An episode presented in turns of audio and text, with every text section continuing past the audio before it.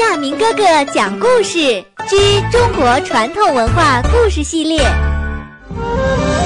亲爱的小朋友们，在今天亚明哥哥讲故事之中国传统文化故事系列当中，为你讲的小故事的名字叫做《抱薪救火》。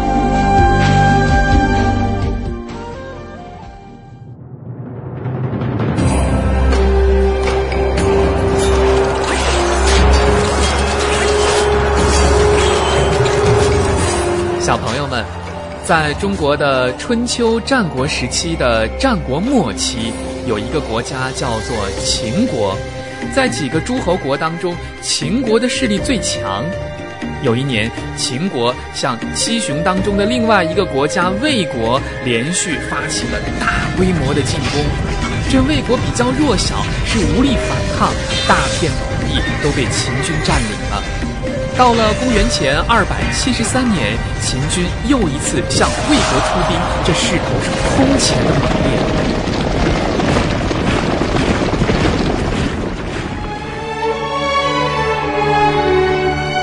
魏王赶快把大臣们召来，愁眉苦脸的问大家有没有使秦国退兵的办法。大臣们由于经过多年的战乱，提起打仗就吓得直哆嗦，谁也不敢谈反抗两个字。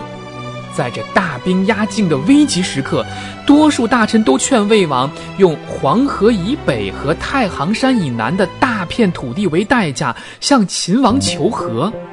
谋士苏代听了这些话，很不以为然，连忙上前对魏王说：“大王。”他们是因为自己胆小怕死，才让您去卖国求和的。他们根本就不为国家着想。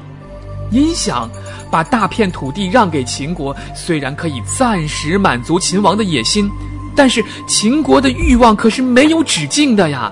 只要我们魏国的土地没有被割完，这秦军是不会停止进攻的。说到这儿。苏代义愤填膺地给大家讲了一个故事。他说：“从前有一个人，他家的房子起火了，别人劝他赶快去用水灭火，他不但不听，反而抱起了一捆柴草去救火。这是因为这个人啊，根本不懂得柴草不但不能灭火，反而能助长火势的道理。大王啊！”您想想，倘若我们拿着魏国的土地去求和，这不就等于抱着柴草去救火吗？尽管这苏代讲的是头头是道，但是胆小的魏王只顾眼前的太平，还是依照大臣们的意见，把魏国大片土地是割让给了秦国。到了公元前二百二十五年，果然秦军在拿到土地之后，没有满足自己的欲望，在这一年是又一次向魏国大举进攻。秦军包围了魏国的国都大梁，掘开了黄河大堤，让洪水是淹没了大梁城。魏国终于在这次战争中彻底被秦国消灭掉了。后来，人们就用成语“抱薪救火”来比喻有的人用错误的方法去消灭祸害，结果反而使祸害扩大了。